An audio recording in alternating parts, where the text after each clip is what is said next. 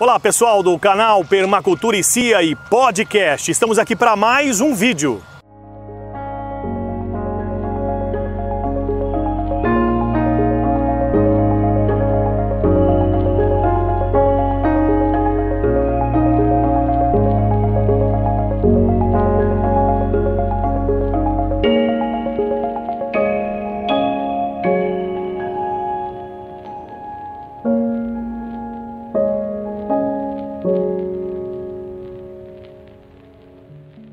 Bom, eu estou aproveitando aqui o nosso tempo de almoço para fazer um vídeo aqui diferente. Vamos mostrar para vocês a questão das plantas adubadeiras. Vamos falar dessas plantas. Tem um ruído aí no fundo, o pessoal, os vizinhos aqui estão colhendo a cana, mas eu acho que não vai atrapalhar em nada.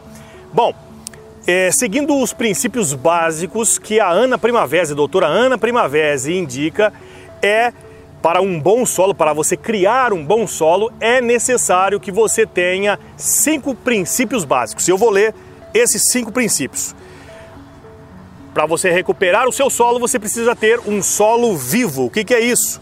O solo deve receber periodicamente matéria orgânica. Esse é o primeiro ponto.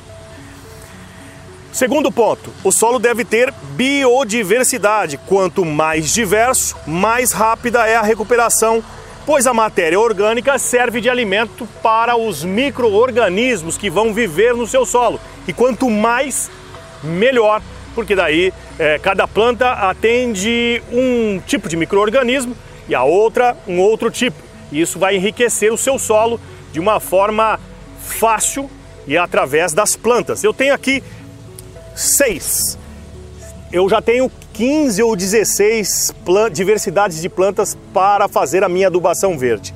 Aqui eu só tenho algumas sementes que eu comprei recentemente, inclusive no Mercado Livre, e depois eu vou mostrando em imagens para vocês também que eu já tenho mudas de gliricídia, moringa, é, da leucena, e depois, enquanto isso, eu já vou mostrando para vocês aqui essas imagens. Vamos falar aqui todas que eu tenho. Olha aqui o feijão de porco, lindíssima semente.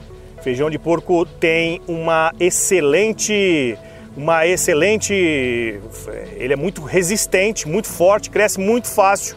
Plantei alguns aqui, já tem alguns é, brotando e nascendo por aí. Outro sorgo, olha aqui, a sementinha do sorgo já é um pouco menorzinha, também faz um papel excelente. Essa aqui é a mucuna preta. Olha só que bonita a semente. Eu vou tirar aqui. E enquanto isso também vou mostrando as, todos os benefícios aí de todas essas sementes que vocês estão vendo aqui. Milheto, olha que sementinha pequenininha, o milheto é maravilhoso, serve inclusive para fazer uma, uma nova opção para fazer ração também para os animais, galinhas e etc. É muito legal, aqui tem um quilo de milheto. Também o nabo forrageiro, aqui meio quilo, de nabo forrageiro, também excelente para adubação verde. Crotalária, 1 kg de crotalária, olha que sementinha pequenininha. E faz um estrago, um estrago no bom sentido, né? Atrai muita vida e ajuda a adubar o solo. Isso aí que, e, e também ajuda a fixar nitrogênio no solo, como o feijão e etc.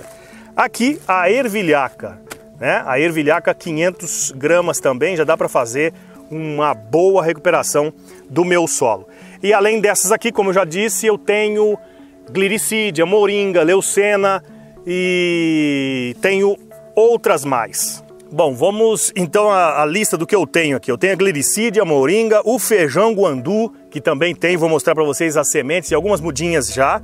O capim, né? O capim que já está aqui com, com bastante vigorosidade, tá muito legal e é uma, uma biomassa maravilhosa que eu vou utilizar aqui. Tenho também o margaridão. O margaridão eu vou mostrar para vocês em imagens a semente desse margaridão. A leucena, como eu já disse, o milheto, a crotalária, a mucuna preta, o nabo forrageiro, que vocês viram aí, a ervilhaca, o feijão de porco, o milheto e também o sorgo forrageiro. Então dessas aqui eu tenho por enquanto me falta somente o eucalipto, que também tenho aqui em abundância, mas já também comprei novas mudas. E falta somente uma que eu quero comprar, que eu quero arrumar, o amendoim forrageiro, que também é excelente. Voltando então ao raciocínio do que a doutora Ana Primavera diz dos cinco princípios básicos para você ter uma recuperação eficiente do seu solo. Né? Eu parei lá na biodiversidade, mostrei as sementes para vocês e outra coisa que é o terceiro ponto aqui, cobertura de solo. Então você vai plantar essas, essas hum, sementes aqui, vai podar e deixar no solo. Quarto ponto, a estrutura. A estrutura radicular é importantíssima. Essa, inclusive o sorgo é um aqui que tem esse papel de fazer, é, de ter uma, uma, um enraizamento profundo, faz um trabalho maravilhoso no solo.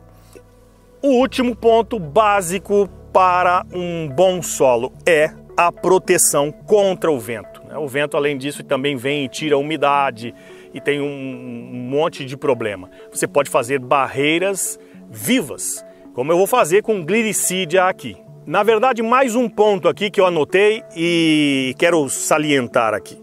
O solo tropical possui 20 milhões de fungos e bactérias por centímetro cúbico. Olha só que absurdo. Mas como a gente deixa tudo sempre nu, a terra nua, esses, essas bactérias, esses fungos morrem, né? Então nós perdemos toda essa biodiversidade, nós perdemos todos esses aliados, esses maravilhosos seres que nos ajudam a nossa agricultura e a, a criação de florestas. Eu vou mostrar o áudio da doutora Ana Primavera para você aí, onde ela fala sobre a diversidade no solo. Bom, cinco pontos básicos. Primeiro, eu preciso um solo vivo.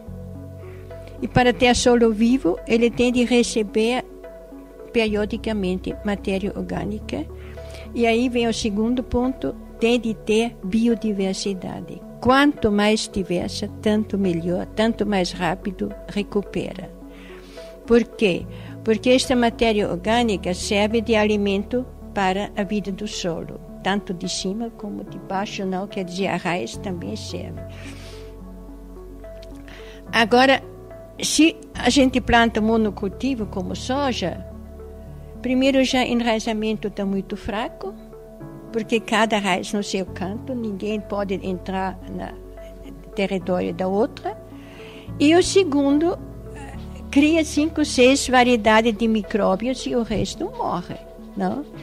Então eu preciso no mínimo 250, 300 diferentes variedades de micróbios para mobilizar depois os nutrientes. Né?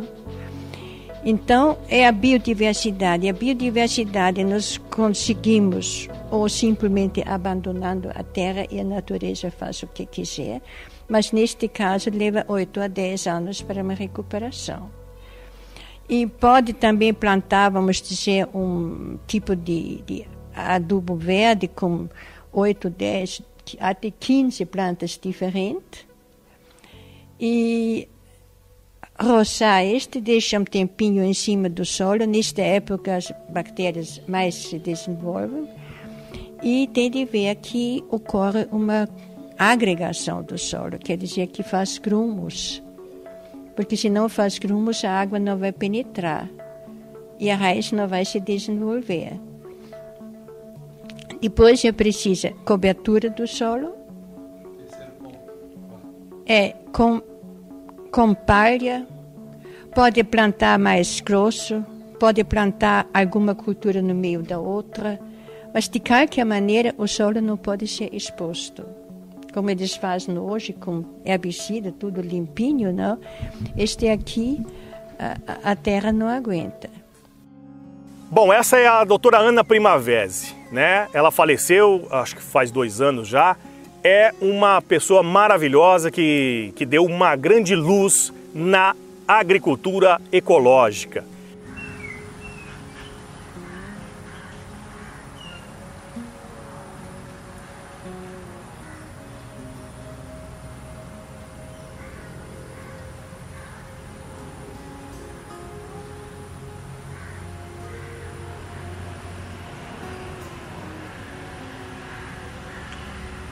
E esse foi o vídeo de hoje, falando sobre a diversidade, sobre sementes, sobre plantas adubadeiras. Muito obrigado a você, continue ligado no nosso canal, participando, se inscrevendo, é muito importante que você se inscreva aqui no canal e Anote o sininho ali para que você sempre receba as nossas novas publicações. Curta os nossos vídeos, isso também é importante.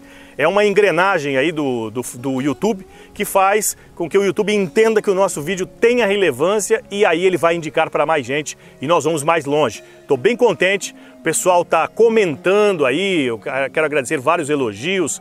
É, que as pessoas mandam um e-mail, você pode deixar o um comentário aqui, nós lemos todos os comentários e também siga-nos no Instagram e também no Facebook. Muito obrigado, até o próximo vídeo, um grande abraço.